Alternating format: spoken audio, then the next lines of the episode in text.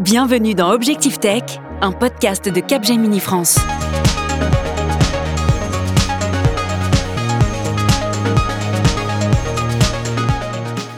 Bonjour à toutes et à tous, je suis Camille Marc Duras, responsable marketing et communication cybersécurité chez Capgemini en France et je suis ravie de vous accueillir pour ce tout nouvel épisode d'Objectif Cyber en direct du studio 147 de Capgemini. Objectif Cyber, c'est votre rendez-vous positif et inspirant avec des acteurs majeurs de l'économie française, publics ou privés, qui partagent leurs expériences, leurs problématiques, leurs stratégies pour vous encourager à ouvrir de nouvelles portes grâce à la cybersécurité. Et ce mois-ci, nous parlerons innovation et cybersécurité. Deux domaines étroitement liés qui s'alimentent l'un l'autre afin de nous permettre, dans le monde hyper connecté dans lequel nous évoluons, de bénéficier de toutes les opportunités offertes par le numérique, et ce, en toute sécurité. Je suis ravie de vous présenter Antoine Courret, président de la start-up Aleia. Bonjour Antoine. Bonjour Camille. Et merci beaucoup d'être avec nous euh, aujourd'hui. Alors, pour dire euh, deux mots tout d'abord sur, euh, sur hein, vous avez fondé Aleia en 2021 avec euh, l'ambition de structurer l'offre française en matière d'intelligence artificielle, d'en faciliter le déploiement par les utilisateurs et donc d'embarquer l'industrie française et européenne vers l'IA. Aleia, c'est donc la première plateforme européenne d'IA ouverte, sécurisée, mutualisée et souveraine.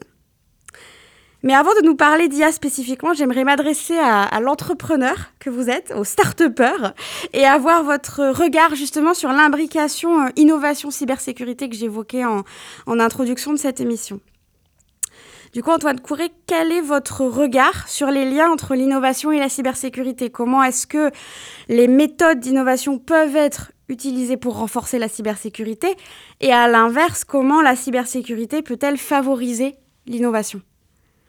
Euh, oui, tout à fait. Bah, D'abord, merci beaucoup pour, pour votre invitation dans, le podcast Objectif Cyber. Euh, bah, les attaques, effectivement, sont, de plus en plus innovantes. Euh, et donc, la cyber se doit d'être aussi de plus en plus innovante. Pour, pour, euh, et c'est difficile d'envisager la cybersécurité euh, sans l'innovation. Euh, donc, l'objectif, effectivement, entre autres avec l'intelligence artificielle, va être d'apporter des innovations qui viennent d'autres technos pour la cyber, pour mieux se protéger et mieux se défendre, et ainsi améliorer la détection des attaques. Réciproquement, pour aller vite et innover en toute confiance, il faut de la cybersécurité. Si on veut prendre une analogie, quand on fait une voiture, elle roule vite, il faut d'abord s'assurer qu'elle puisse bien freiner, bien répondre aux commandes du volant au moment de tourner. Donc l'innovation pensée sans la cyber n'a pas de réelle capacité de déploiement. Et c'est ce qu'on montre avec de nombreuses initiatives et de réglementations à l'échelle globale. Par exemple, vous avez sans doute entendu parler de l'AI Safety Summit au Royaume-Uni euh, il y a quelques mois euh, et que la France aura la chance euh, d'accueillir l'année prochaine. Également l'AI Act européen ou encore l'Executive Order aux États-Unis.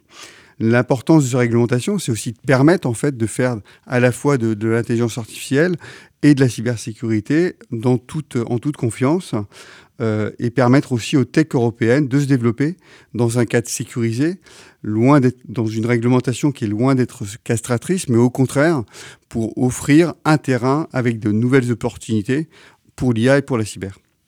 Et, du coup, donc, euh, là-dedans, pour vous, c'est quoi le rôle euh, des startups euh, C'est quoi le, le, le, rôle de cette collaboration entre les startups et les grands groupes pour justement accélérer les avancées en matière de sécurité informatique?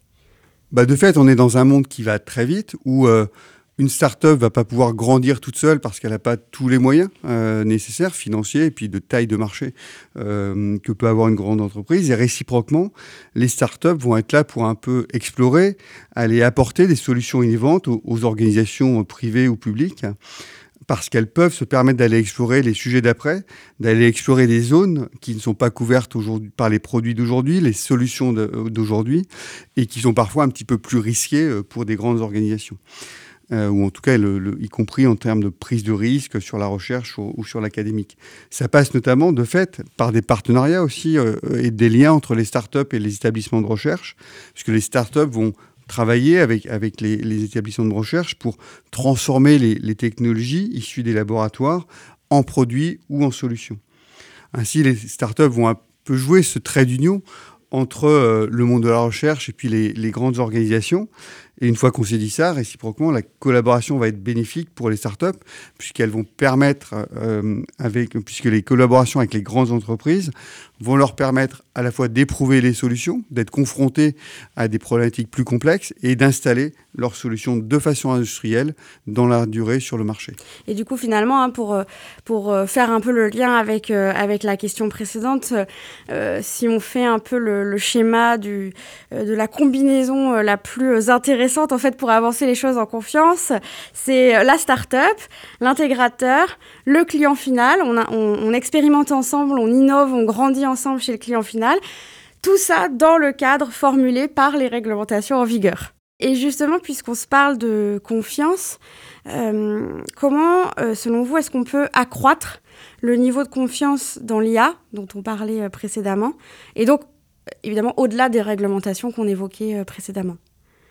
Oui, bien sûr. Bah, évidemment, la confiance euh, dans l'IA, c'est un vaste sujet. C'est un sujet à la fois au sein de l'IA et puis aussi euh, dans l'implémentation de l'IA dans, une grande organisation. Euh, donc c'est un sujet dont on pourrait parler très longtemps. Si on veut faire le lien avec la, dimension cyber aussi, amener la confiance, ça passe par un ensemble de pratiques, de process, de dispositifs à mettre en œuvre pour euh, donner et avoir confiance dans l'environnement dans lequel les moteurs d'intelligence artificielle vont tourner, la confiance aussi dans le traitement des données qui va servir à alimenter le moteur ou, en sortie euh, qui vont euh, également servir dans les applications d'entreprise. Et enfin, dans la confiance dans le moteur lui-même, son comportement, son développement, dans les algorithmes, pour qu'ils soient conformes à, des problématiques soit réglementaires, soit des problématiques d'éthique, et que, en gros, les, équipes métiers aussi aient, confiance dans le résultat euh, lui-même. Évidemment, on ne va pas pouvoir tout, tout couvrir aujourd'hui sur les sujets de la confiance. La confiance, ça va notamment passer par trois grandes thématiques. La confiance dans la sécurisation de l'environnement de calcul, la confiance dans l'environnement d'entraînement, et enfin la confiance dans l'inférence. Si on décrit un tout petit peu ça, pourquoi? La sécurisation de l'environnement de calcul, ça va être important pour les équipes IT, pour que les équipes IT, quand ça tourne, elles soient en pleine confiance et que euh, la façon dont ça va tourner, l'environnement va être sécurisé. Le deuxième, la sécurisation de l'environnement d'entraînement, c'est plutôt pour les équipes IA. Quand elles, elles prennent des données, quand elles déploient, des, développent, entraînent des algorithmes, il faut, qu'elles aient confiance dans le calcul, mais aussi dans les modèles qu'elles vont pouvoir euh, utiliser ou qu'elles vont pouvoir euh, créer.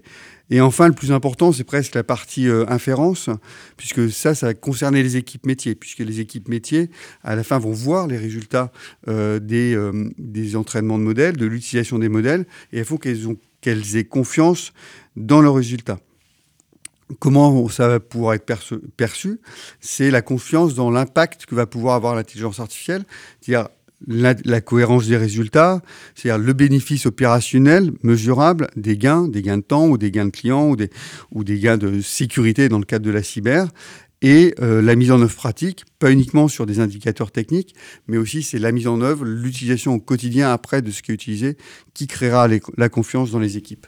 Et peut-être juste pour préciser un, mot que vous avez utilisé quand nous inférons quelque chose, euh, et corrigez-moi bien sûr si je dis une bêtise, hein, mais nous appliquons une, une sorte de règle pour nous rappeler les faits déjà connus et tirer de ces faits déjà connus des conclusions. Oui, ça, c'est exactement ça. C'est des nouvelles conclusions qui, qui vont euh, être euh, basées sur les modèles qui ont été entraînés et euh, avec les, les données qui, qui arrivent. Merci pour cette précision. Alors, du coup, si on regarde l'IA dans le contexte cyber, et d'ailleurs en particulier hein, l'IA générative, euh, quelles sont selon vous les, les vulnérabilités qui portent sur des sujets qui ne sont pas des sujets purement cyber, qui vont apparaître avec euh, l'IA générative et qui vont nécessiter que des postures de cybersécurité nouvelles soient mises en place? Bah, en fait, l'un des sujets majeurs euh, qui arrivent, ça va être aussi de, de cybersécuriser les flux d'échange pour garantir l'intégrité des données en entrée et en sortie.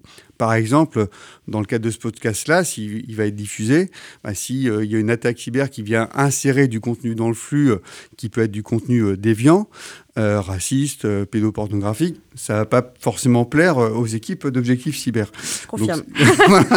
Donc, et, quand on parle d'IA générative, de grands modèles de langage, mm. ça va s'appuyer en fait sur ces données textuelles, ces données vocales.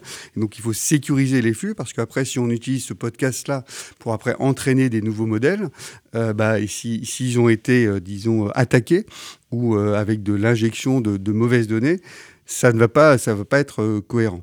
Donc aujourd'hui, effectivement, la cybersécurité a plutôt l'habitude de protéger le tuyau ou de protéger les points finaux, ce qu'on appelle les endpoints, euh, pour éviter les attaques et éviter que quelqu'un ne pénètre soit sur un, le réseau, soit sur un flux, soit euh, sur, sur un équipement.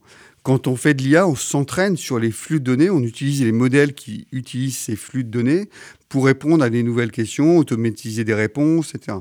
Si dans l'entraînement de ces modèles, certains s'amusent à mettre des bases de données déviantes, l'entraînement va être euh, également déviant.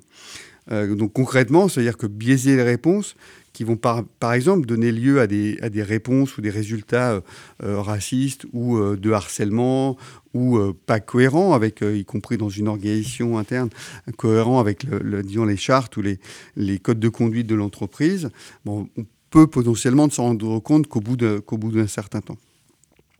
Donc voilà, donc ça, d'où l'importance et d'où l'impact effectivement de, l'évolution de l'IA et de l'IA générative pour la cybersécurité qui ouvre des nouveaux domaines.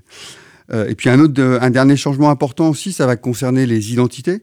Euh, aujourd'hui, on, sait bien qu'on peut créer des nouvelles identités, des pseudos, mais qui peuvent être des vraies personnes. Donc euh, aujourd'hui, c'est un vrai aussi, un nouveau sujet aussi qui qui va être un défi de mieux maîtriser les accès pour garantir que la personne qui va euh, interroger un moteur, euh, qui pourra être une personne ou même une IA, s'il y a un agent qui va euh, discuter avec d'autres agents d'intelligence artificielle, bah, il faudra pouvoir s'assurer dans les nouvelles développements dans le monde de la cyber que les gens qui, enfin que les gens, les gens ou les agents qui discutent entre eux, ben, sont bien autorisés à discuter entre eux. Donc c'est pareil, c'est un nouveau pan qui va s'ouvrir pour le domaine de la cybersécurité. Donc on voit effectivement que de nouvelles problématiques apparaissent, en effet, et, qui vont devoir intégrer voilà, la cybersécurité dans, ce contexte d'un essor de l'IA générative. Mais ce qu'on voit aussi quand même, c'est que celle-ci va venir fournir de nouvelles armes à la cybersécurité, malgré tout. Ah bah, très clairement, après, c'est des sujets qui sont en, plein, en plein développement, euh, où euh, l'IA générative euh, qui permet de structurer, de donner accès à des bases vraiment très très grandes. On parle de milliards de milliards de données. Euh, donc ça va permettre aussi d'entraîner des modèles de cyber euh, qui vont permettre de mieux euh, se défendre, donc ce qu'on appelle typiquement les blue teams, qui vont permettre soit à la fois d'avoir des blue teams pour garantir les modèles d'intelligence artificielle, des blue teams aussi pour garantir avec l'intelligence artificielle d'autres types d'attaques et d'anticiper ces attaques-là. Un autre cas aussi qui est très intéressant et qu'on voit qu'on commence à, voir se développer, c'est tout ce qui permet d'évaluer l'efficacité des projets cyber dans le cadre de la réduction globale des attaques et ainsi de prioriser les actions de protection qui auront un impact le plus fort. Parce que plus on va avoir de, d'attaques, plus il faut que on va pas pouvoir avoir des équipes euh, de SOC qui vont euh, se démultiplier à l'infini. Donc, il faut réussir à les analyser automatiquement et faire en sorte que les, les techniciens cyber qui vont intervenir et euh, les informations les plus avancées possibles. Et donc ça, quand on mêle effectivement IA, IA générative et cyber, c'est le genre d'évolution qui va aussi arriver, qui est, qui est, très intéressant pour, euh, pour les sociétés. Et qui sont de très bonnes nouvelles. qui sont de très bonnes nouvelles, puisque c'est là où on va permettre aux innovations à la fois dans le monde de l'IA et dans le monde de la cyber euh, d'apporter des, des, des, solutions très innovantes sur le marché et de sécuriser encore le mieux l'ensemble des entreprises. Et alors, avant d'arriver au bout déjà hein, de, notre échange, j'ai deux questions à vous poser que je, pose à l'ensemble de nos invités euh, euh, du podcast Objectif Cyber. Et voilà, je suis curieuse d'avoir votre regard d'acteur qui n'est pas un acteur euh, purement cyber, mais malgré tout très fortement sensibilisé à la cybersécurité. Pour nous, chez, chez Capgemini, la, cybersécurité permet d'œuvrer pour que les entreprises, les organisations, les individus et donc y compris les plus vulnérables d'entre eux puissent bénéficier pleinement et sereinement des technologies et des innovations du numérique. Et cette vision finalement de ce que les professionnels, au travers de tous les métiers de la filière cybersécurité, peuvent apporter à la société, c'est ce qu'on appelle cyber for good. Pour vous, Qu'est-ce que justement la cybersécurité peut apporter à la société? Qu'est-ce que cette notion finalement de cyber for good vous évoque? Bah, Effectivement, comme, vous le disiez Camille, euh, on est euh, dans le monde de l'IA, mais on est très. Euh, d'abord, on est intéressé par le cyber pour nous, parce qu'on a besoin de protéger, y compris les modèles d'IA. Et puis, on est intéressé également pour le fait d'apporter l'IA dans la cyber. Moi, je vois dans la partie cyber for good, je vois, je vois trois, trois grands sujets. Le premier, c'est qu'on sait que la cyber, ça touche tout le monde, mais que tout le monde ne peut pas se protéger. Et donc, protéger des cibles importantes, Typiquement, je pense, je pense à deux principalement, euh, comme les PME. Euh, PME qui n'ont pas forcément euh, l'ensemble des moyens, l'ensemble de la connaissance, mais qui sont des acteurs importants pour les grandes entreprises, parce que souvent fournisseurs de grandes entreprises. Les PME, voilà, c'est typiquement les zones où la cyber for good peut leur permettre, peut-être à, des coûts moins importants, euh, d'accéder à, des, avancées cyber. Et puis il y a également les hôpitaux, qui sont quand même un des, des maillons, une des organisations les plus touchées, parce que les données de santé euh, euh, sont très intéressantes, parce qu'elles se revendent cher dans le dark web, et souvent pas toujours très bien protégées, parce que bah, le but d'un hôpital, c'est surtout de soigner du monde. En fait. Le deuxième axe que je voyais aussi dans, le sujet euh, Cyber for Good, c'est la faire prendre aussi euh, à tout le monde conscience de ces risques, euh, y compris dans les écoles, donc y compris auprès des adolescents, avec deux intérêts. Un, ça leur permet de prendre conscience de ça et de pouvoir mieux se protéger, y compris quand ils voient des liens un peu bizarres ou trucs comme ça. et puis aussi, quelque part, de faire la pub pour attirer vers les métiers de la cyber, qui sont des métiers qui sont parfois un petit peu moins connus, euh, à la fois pour euh, voilà, et puis y compris euh, pour pour les femmes qui sont des gens des personnes qui sont un petit peu moins représentées, représentées dans les équipes cyber. Donc voilà faire aux adolescents mais aussi aux adolescentes. Et puis dernier point qui, qui peut être vraiment un, objectif commun de mise en commun c'est le fait qu'aujourd'hui voilà, de toutes les grandes organisations publiques créées sont de plus en plus attaquées et réussir à mettre en place des bases communes d'attaque euh, pour, y compris, entraîner potentiellement des très grands modèles, bah, ça permettra aussi euh, d'augmenter l'efficacité des solutions qui pourront être développées par ailleurs.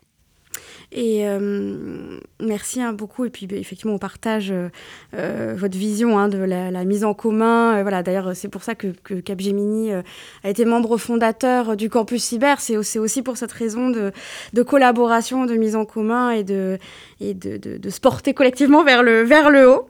et alors, pour conclure, je vais, je vais vous demander cette fois-ci un conseil pratique euh, on le sait, hein, la cybersécurité d'une organisation passe par des process, par des technologies, euh, par euh, un, sponsorship au plus haut niveau de l'organisation, mais elle passe aussi et, surtout par l'humain. et donc, pour vous, quelle, est la bonne pratique la plus importante à mettre en œuvre au quotidien pour assurer une sécurité numérique optimale?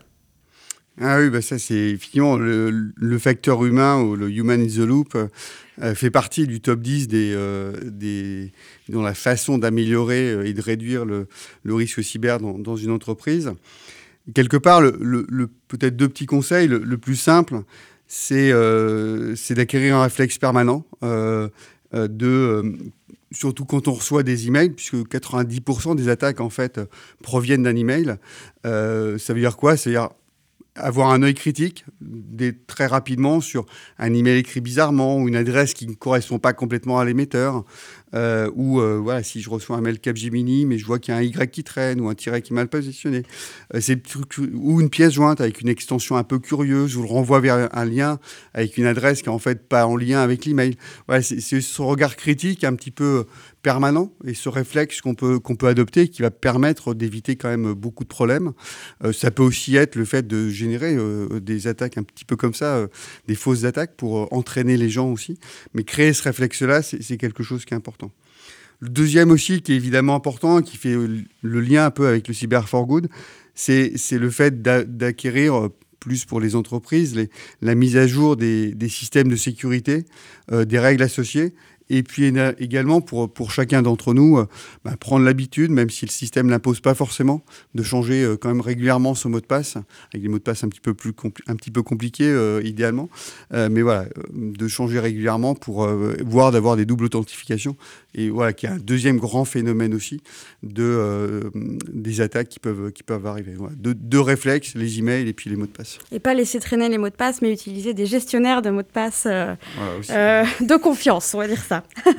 merci euh, beaucoup euh, Antoine Couré pour, euh, pour vos conseils. Bah, merci beaucoup à vous de m'avoir proposé de participer à ce podcast. Merci beaucoup d'avoir participé en effet à, cette émission. Merci également à vous tous qui nous écoutez. Et si comme moi vous avez trouvé cet échange tout à fait passionnant, n'hésitez pas à nous accorder quelques étoiles, quelques cœurs ou quelques pouces sur vos plateformes d'écoute préférées, à repartager également sur vos réseaux sociaux et surtout surtout pensez bien à vous abonner pour être les premiers prévenus de la sortie de nos nouveaux épisodes. À très bientôt pour un nouveau numéro d'Objectif Cyber.